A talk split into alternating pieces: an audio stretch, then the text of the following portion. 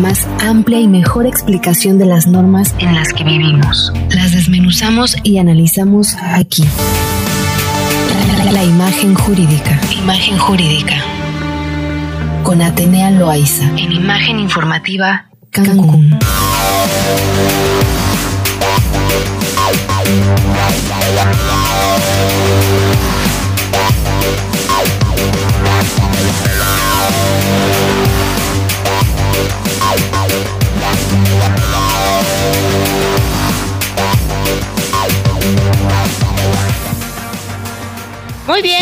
Como cada martes, por supuesto, eh, tenemos nuestra sección jurídica con Atenea Loaiza. ¿Cómo estás, Atenea? Bienvenida. Hola, Mari Carmen, muy bien, muy contenta de estar nuevamente aquí en este espacio, de saludarte, por supuesto, a todos en cabina y, por supuesto, al auditorio. ¿Qué vamos a ver el día de hoy, mi queridísima Atenea?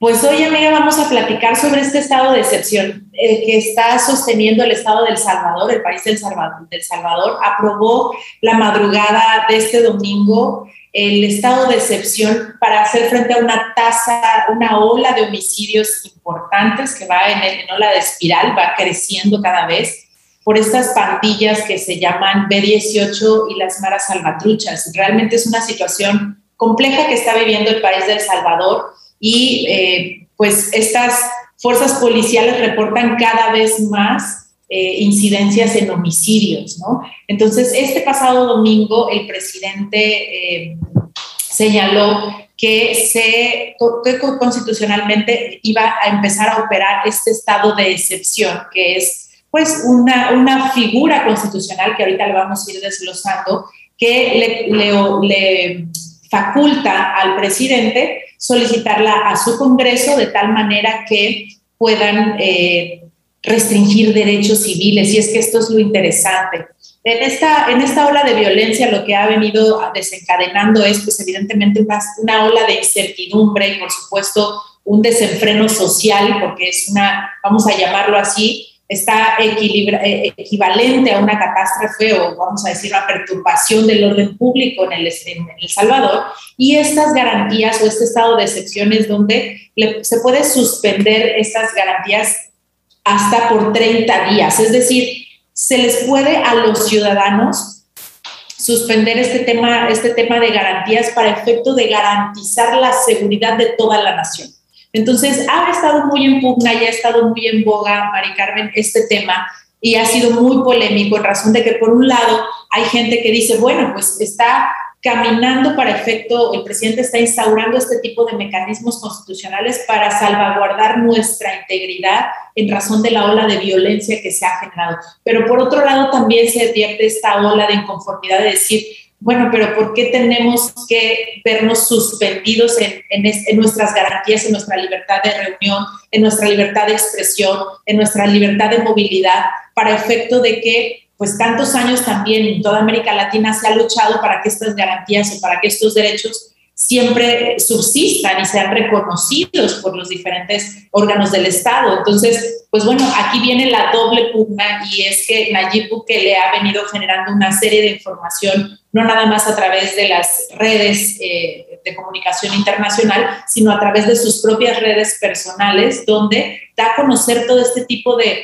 de eh, herramientas que está dando, que está activando en su país y por supuesto que genera muchísimo, mucho de qué hablar en ese sentido. Entonces el Congreso aprueba esta propuesta del presidente eh, para efecto de endurecer las penas incluso para pandilleros incluso está avalando juzgar a adolescentes como adultos, ¿no? O sea, hasta estos grados está cayendo, digamos, la mecánica o la fuerza del Estado para contener toda esta ola de violencia. Y es que la actual situación eh, del Salvador no, no es para menos. Es decir, que si antes evidentemente existía violencia en este país, por supuesto, ahora está multiplicándose considerablemente y hemos visto imágenes al que han dado vuelta al mundo de este tipo de personas que está incluso ya recluida en diferentes centros penitenciarios y les está restringiendo incluso el alimento.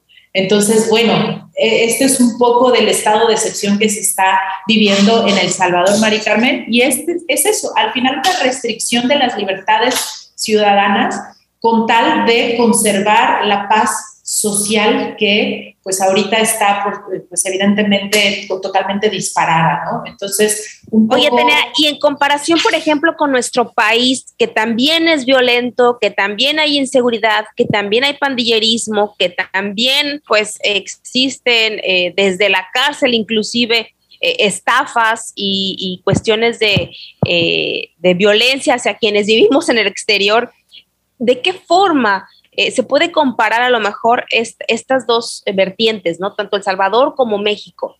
Sí, definitivamente las dos figuras existen, están alojadas tanto en la Constitución de El Salvador como en la Constitución Política Mexicana. En nuestro artículo 29, nuestra Carta Magna está, contempla la figura. Definitivamente nuestra situación tampoco es mejor. Tampoco estamos hablando de que gozamos de la mayor certeza legal en cuanto a la seguridad de la ciudadanía. Simplemente que el Ejecutivo no ha activado este mecanismo. Apenas el domingo pasado eh, estuvimos eh, hablando de la revocación, ¿verdad? De, la revocación del mandato que también se emana de la Constitución, es un mecanismo y esto tuvo que ser activado y solicitado por el, el Ejecutivo al Congreso para que se aprobara y en su momento se ejecutara, como fue el caso del ejercicio del 10 de abril que no tuvo los resultados esperados, eso es punto y aparte, pero lo mismo pasa en este estado de excepción.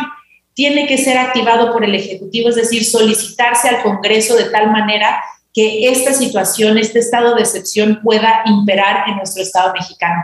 Hay muchos intereses, Mari Carmen, económicos, políticos, que no permiten al Estado mexicano activar este mecanismo que no estoy diciendo que no vaya a pasar, incluso al, auditorio hay que decirle, existe la posibilidad porque existe la figura contemplada en la Constitución y estamos en este mismo supuesto de descontrol social hablando de la violencia y del incremento cada vez mayor de esta eh, pues lamentable situación de violencia que queja también a nuestro país definitivamente. Sí, totalmente me parece una decisión eh, pues muy no sé si oportuna llamarlo así, porque claramente los derechos humanos entran también en la situación de las libertades y de, bueno, del alimento, ¿no? Que es un derecho internacional para todas las personas. Sin embargo, eh, pues eh, me parece que también la crisis por la que vive El, Salvador, pues estaría eh, orillando a este presidente a no poder optar por ninguna otra vialidad más que ser severo. Y no sé si en algún punto de nuestro país esto llegara a suceder, porque claramente aquí si no haces está mal y si lo haces también está mal. Entonces vemos eh, muy una, una, una contraposición muy severa también porque por un lado pedimos seguridad, pero si nos aplicáramos en ese sentido como lo diciendo justamente El Salvador, estaríamos cayendo en una fatalidad. Entonces, no sé, qué, no sé qué tan propio sea, pero sí definitivamente y venimos platicando de esto desde hace eh, primer bloque Atenea con la relación a la desaparición de las personas y a la cantidad enorme de desaparecidos que tenemos en nuestro país y claramente el porcentaje eh, que existe también en Quintana Roo. Y esto nos lleva a problemas eh, sociales con los que vivimos día a día. La delincuencia, el narcotráfico, las personas que se dedican justamente a la trata de personas, en fin, el pandillerismo y una cosa te lleva a la otra y a la otra y a la otra, pero el único resultado será apostarle seguramente a la educación, apostarle a, justamente pues no a estar desfilfarrando 1.600 millones de pesos en una eh, revocación que al final no tuvo tampoco pues ningún resultado favorable para nadie porque no se llegó a lo que se quería llegar de ninguna forma. Entonces, eh, me parece que debemos de redireccionar nuestro dinero, porque al final eso es, eso es lo que se utilizó, nuestro dinero y nuestros impuestos para hacer ese tipo de ejercicios y otros que hemos visto que no nos llevan a nada. Entonces, por favor, apostemos a la educación, a la cultura y disminuyamos en gran cantidad nuestros rangos de inseguridad con los que vivimos. Y bueno, llegar a eso en México creo que no pudiera llegar a pasar, no sé cómo tú lo veas.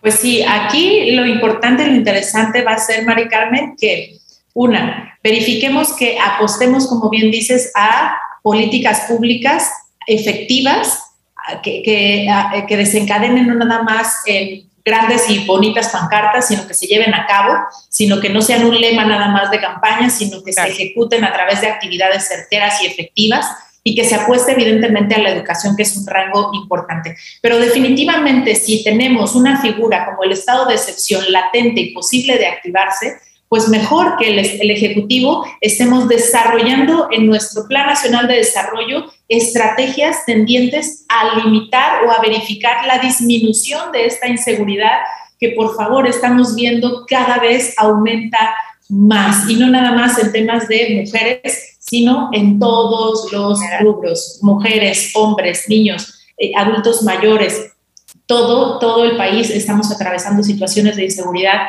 importantísimas y necesitamos no llegar a estos límites de restricción de derechos humanos para que por tiempos limitados, hay que decirlo, este estado de excepción no es para siempre, pero son tiempos limitados, pero sin embargo hay una restricción y es algo por lo que hemos venido luchando y hemos venido evolucionando en el derecho y como sociedad mexicana no nos merecemos que por la incapacidad de, de, de solucionar este tipo de situaciones de violencia, todos nos como sociedad nos veamos afectados. Yo creo que más bien es un trabajo más arduo, más duro, necesitamos actividad más comprometida de parte de nuestras diferentes autoridades y nosotros desde casa participar en una trinchera de tolerancia al 100% para nuestro prójimo, de tal manera que generemos también una sociedad mucho más respetuosa.